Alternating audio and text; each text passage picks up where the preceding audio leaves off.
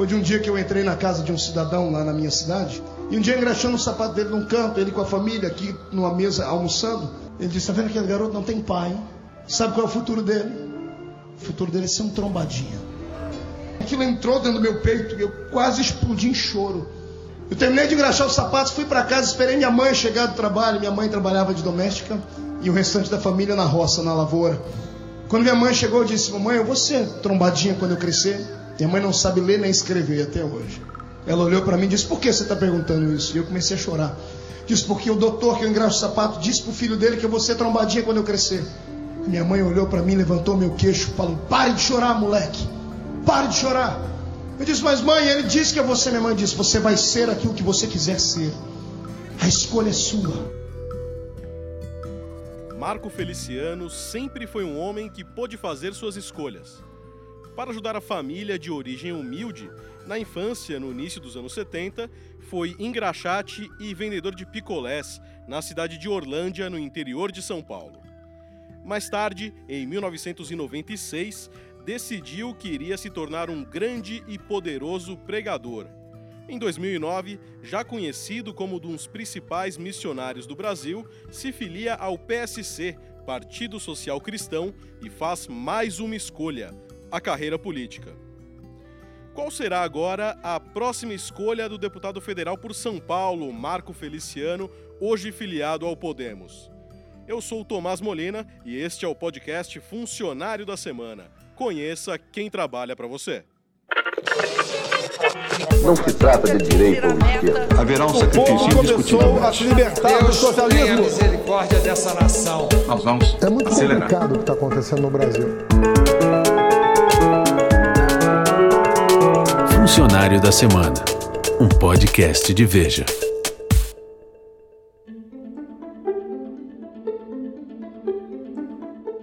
Como foi dito anteriormente, Marco Antônio Feliciano, nascido em 12 de outubro de 1972, começou a trabalhar cedo, ainda criança. Filho da doméstica Lúcia Maria, mãe solteira, teve contato com temas polêmicos desde a infância. A mãe fazia abortos em jovens grávidas da cidade. E eu falo isso com legitimidade de causa porque sobrevivi a um aborto e sou filho de uma mãe que praticava abortos. Só eu sei quanto gasto com remédios por causa da- da- do estado psicológico da minha mãe, que até hoje carrega traumas sobre quando ela assim o fazia e assim praticava. Feliciano teve o primeiro contato com a igreja evangélica ainda na adolescência, quando conheceu Ronaldo Pulis, bancário da região de Orlândia, que trabalhava no escritório de contabilidade onde o jovem rapaz havia conseguido um emprego. Frequentador dos cultos e encontros de jovens, Ronaldo tinha o hábito de assobiar músicas religiosas no trabalho, o que chamou a atenção de Feliciano, que passou a frequentar a igreja após um convite do colega. Desde a adolescência, ele tinha uma vontade muito grande de ser conhecido, empregar o evangelho, ah, como nós chamamos, né, ser um pregador itinerante, que não tem uma igreja fixa e que saia pregando o evangelho nas congregações, nas igrejas da região, do estado, etc e tal. E também tinha os seus sonhos internos, que na época a gente não conhecia, de ser um grande pregador mundial. Né? Mas como em toda a nossa vida, sempre existe alguns percalços. Né?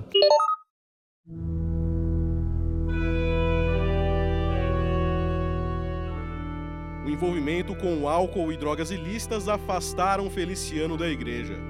E foi nesta fase da vida que uma decisão de Ronaldo ajudou a abrir caminhos para mudar o futuro do homem que havia se afastado de Deus. Ronaldo classifica o episódio ocorrido ainda na adolescência dos dois como um chamamento divino.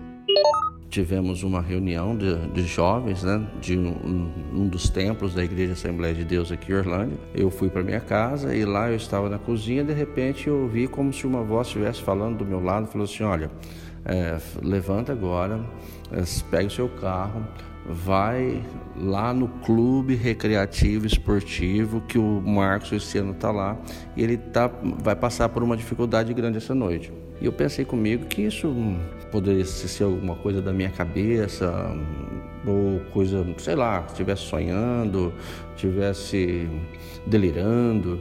Mas eu falei assim, ó, vou pegar o carro, não custa. Peguei o carro e fui até o, um amigo nosso em comum, o Everton. Quando chegamos na, na porta do clube, o segurança veio nos receber. Eu falei assim: olha, tem uma pessoa aí dentro que eu preciso falar com ela agora e eu precisava da sua autorização para eu entrar. No baile, uma briga entre gangues arquitetada para ocorrer naquela festa e naquela noite poderia colocar fim precocemente à vida de Feliciano. Eu fiquei sabendo que estavam é, planejando ah, alguma coisa de, de briga entre eh, gangues, sei lá o que, reunião de pessoas lá, que eles tinham um plano de, de às vezes até tirar a vida do Marcos Feliciano. Após aquele dia, Feliciano se reaproximou de Deus, parou com as drogas lícitas e ilícitas e galgou aos poucos o caminho que mais tarde o levaria para a vida política. Ronaldo, que se tornou padrinho de casamento do amigo, ficou com um pé atrás quando Feliciano manifestou a vontade de seguir carreira na política.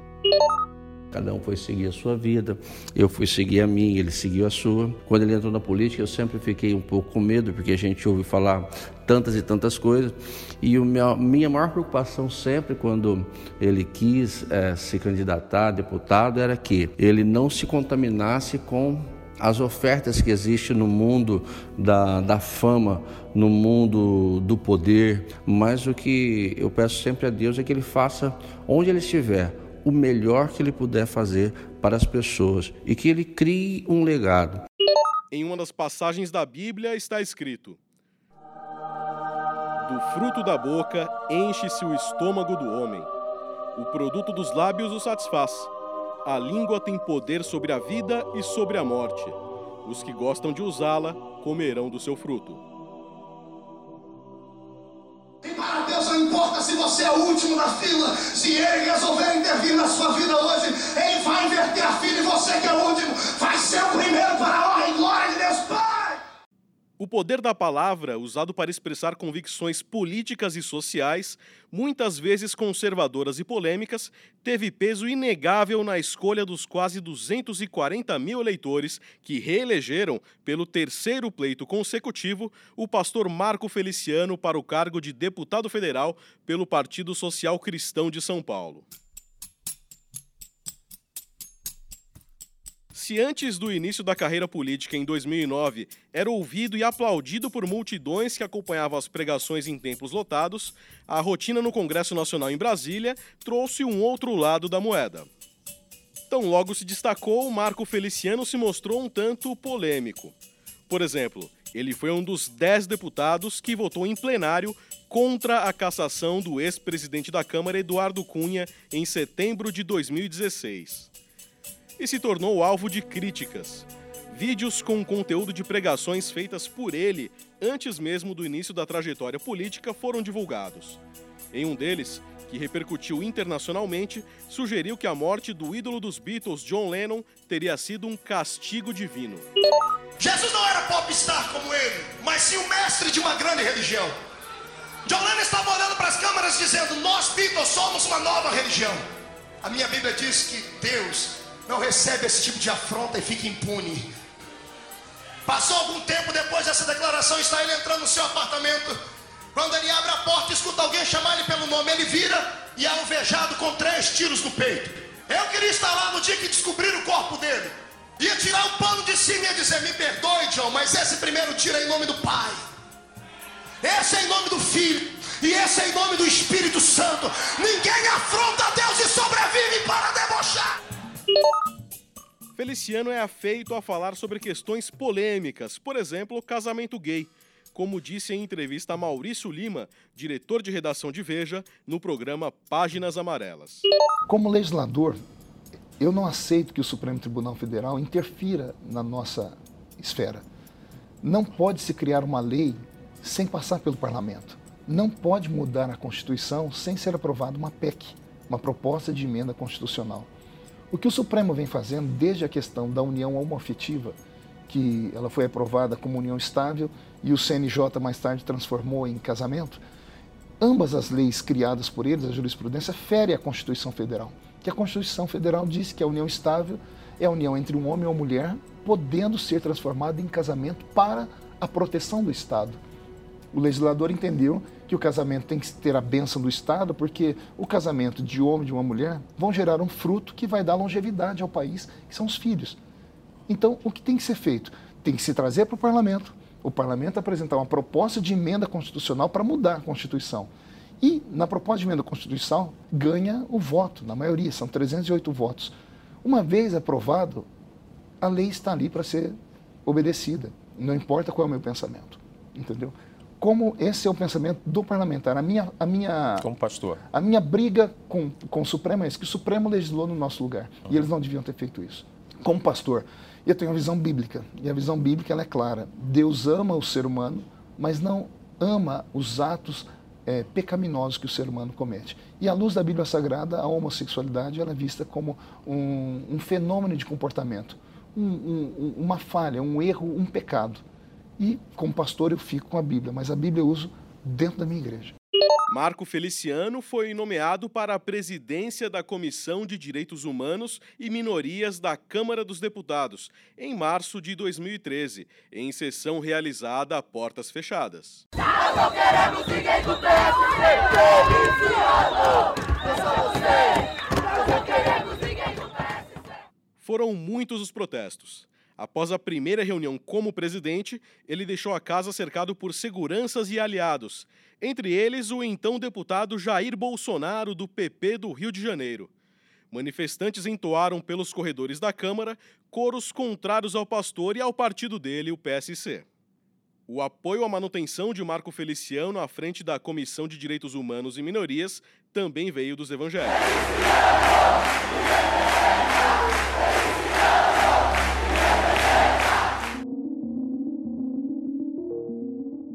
As tensões aumentaram com o debate sobre o texto que ficou conhecido como Projeto da Cura Gay. Feliciano, mais do que nunca, precisou lidar com posições contrárias e colocar em prática seu poder de convencimento junto ao povo e a parlamentares. O que leva ela a isso é o que vai ser, é o que vai ser tratado à luz da, da pseudociência, que é a psicologia. A proposta tinha como meta suspender o trecho da resolução do Conselho Federal de Psicologia de 1999, que vetava os profissionais da área de prestarem atendimento às pessoas que procuravam tratamento contra a homossexualidade. À época, o relator do texto, que acabou aprovado pelos parlamentares, o deputado Anderson Ferreira, do PR de Pernambuco, defendeu a medida. O projeto ele garante o direito ao homossexual a buscar ajuda se ele decidir querer ou não. Então, eu acho que não pode, é um conselho de psicologia, tolir o direito de um cidadão. Mas o deputado Simplício Araújo, do PPS do Maranhão, prometeu entrar com um pedido para anular a votação que resultou na aprovação do texto. Não seria a homossexualidade um dos principais distúrbios hoje que estão prejudicando a família? É a corrupção, é a cara de pau dos políticos, é a forma com que a classe política tem se comportado nesse país. Em julho de 2013, o projeto é retirado da pauta após o pedido de arquivamento pelo autor, o deputado João Campos, do PSDB. Mas até hoje, outros projetos com objetivos parecidos aparecem na pauta de debates dos deputados. Nessa época, depois de ser atacado por Olavo de Carvalho, Feliciano afirma que o período foi importante para ele aprender melhor o jogo político. Ele contou o caso em entrevista ao programa Páginas Amarelas. Foi na época da Comissão de Direitos Humanos, ele me chamou de, na época ele me chamou de neófito, né, de burro. Falou que eu não sabia enfrentar a esquerda e ele tinha toda a razão. Eu, menino do interior, nascido em Orlândia, fui cortador de cana, né, me torno um pastor reconhecido no mundo. Aí enveredo pela vida pública para defender os meus pensamentos é, conservadores. Entro dentro da, da casa política e não conheço os trâmites da vida pública. Aí, de repente, eu me vejo sendo alvejado pela esquerda sem saber que a esquerda existia, porque eu não tinha cultura política para isso. Olavo me abriu os olhos. Após Feliciano deixar a presidência da Comissão de Direitos Humanos e Minorias, o então deputado Jair Bolsonaro revela o desejo de assumir a comissão e recebe o apoio do pastor em mais uma demonstração de sintonia ideológica entre os parlamentares que sustentavam discursos em defesa da família.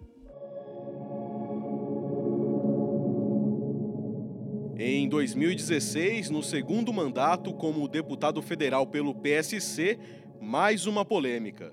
O pastor Marco Feliciano passa a ser investigado por tentativa de estupro e lesão corporal contra a jornalista Patrícia Leles, que fez a denúncia.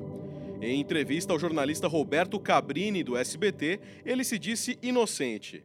Patrícia sustentava a denúncia. Marco Feliciano se defende ao destacar sua agenda de compromissos daquele 15 de junho, que, segundo Patrícia, foi a data da tentativa de estupro. Às, nove da manhã eu tive uma audiência com o ministro do Trabalho, Ronaldo Nogueira. Conseguir uma audiência com o ministro não é nada fácil. Se isso fosse alterado, apareceria? Apareceria na hora. Conseguimos acesso às imagens da entrada do Ministério do Trabalho daquele 15 de junho. No alto da tela, o horário da gravação, 8h55 da manhã. É o momento em que o deputado Marco Feliciano entra no prédio.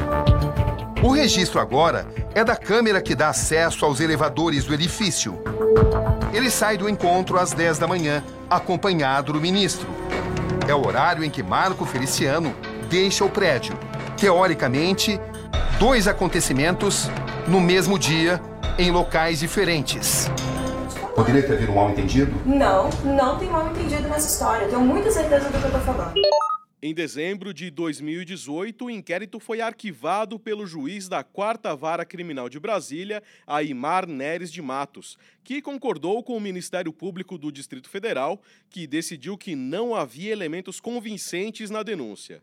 Mais tarde, Patrícia se tornou ré na Justiça de São Paulo sob acusação de tentar extorquir um chefe de gabinete de Feliciano.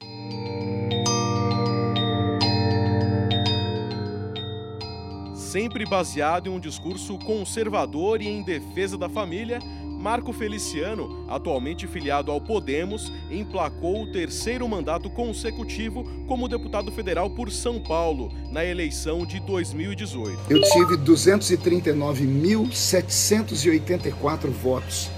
São seis estádios de futebol Após agradecer aos eleitores, pediu votos para o então candidato ao Palácio do Planalto Jair Bolsonaro, do PSL, em mais um movimento de aproximação com o futuro presidente da República. Segundo turno, daqui a alguns dias, precisamos eleger Jair Bolsonaro como presidente da República Federativa do Brasil. Então, todos que votaram nele nesse primeiro turno, não, não oscile, tá? Vamos dar esse voto. E você que votou em outros conservadores, você que votou em outros que tinham é, pensamento de, de moral, transfira os seus votos para o Jair Bolsonaro. O discurso estava alinhado ao de Jair Bolsonaro, que já enfatizava a lealdade do pastor do Podemos na rotina da Câmara em Brasília. O Marcos Feliciano sempre foi anjo parlamentar, o homem que esteve ao meu lado em vários momentos aqui na Câmara, eu ao lado dele. Nós, caso venhamos assumir a presença um dia, precisaremos de parlamentares de outros partidos, até por uma governabilidade sadia aqui em Brasília. Se naquele momento a relação de Bolsonaro com o Feliciano, que vinha de muitos anos, fincava raízes ainda mais fortes, um movimento contrário ocorria com o general Hamilton Mourão, que durante a própria campanha deu declarações que desagradaram o capitão. Vieram as eleições e depois o atual ano de 2019. O diálogo entre presidente e vice perdia mais sintonia e passou a ocupar as principais páginas dos jornais do país. Em meio à turbulência, o vice-líder do governo na Câmara, Marco Feliciano, protocola um pedido de impeachment contra o vice-presidente da República. Ele explicou os motivos em entrevista à TV Câmara, concedida em abril, pouco depois de entrar com o documento. Toda a pauta é, que o presidente Bolsonaro defendeu durante a campanha, o general Milton Mourão, em época de campanha, agia de uma forma. Após a eleição, age de outra forma. Na campanha, ele era aquele ser truculento, briguento, durão. Após campanha, ele se torna é, uma pessoa extremamente cordial, politicamente correta, e a cada fala do presidente, ele trabalha contra. O presidente diz que é contra o aborto, Hamilton Mourão diz que não, eu sou a favor do aborto. O presidente diz, por exemplo, que ele, ele quer que a embaixada de, de Israel vá para onde Israel decida, porque Israel é uma nação soberana. General Mourão diz que não, a embaixada tem que ficar onde está, porque isso pode criar uma instabilidade para o país. O presidente tem um pensamento sobre a China, Mourão vai e diz outra. Todos os dias, a todos os momentos, ele desdiz o que o presidente diz. Fazendo isso, ele age de maneira desleal. Sendo desleal ao presidente, ele não está apto para ocupar o cargo que está. Mesmo com o arquivamento do pedido de impeachment, Marco Feliciano tem convicção de que Mourão é um dos articuladores de uma conspiração para derrubar o presidente Jair Bolsonaro e diz que, como vice-líder do governo, tem a missão de defender o capitão e vai além em entrevistas recentes. Articulado como sempre, declarou que Bolsonaro precisa de um representante evangélico na chapa reeleição em 2022. Augusto Nunes, qual a importância de um representante evangélico tão próximo de Bolsonaro na próxima eleição? Se o presidente Jair Bolsonaro foi precipitado ao falar em reeleição, ainda no primeiro semestre do primeiro mandato, mais precipitado ainda foi o pastor Marcos Feliciano ao lançar-se candidato a vice, há dois anos e meio, pelo menos, da data em que se discutirá esse assunto. Mas não é esse uh, o primeiro e único sinal uh, de uh, ambição precoce, digamos assim, do deputado evangélico. Ele também tem contra a candidatura o fato de o Bolsonaro não precisar dela, caso se candidate à reeleição.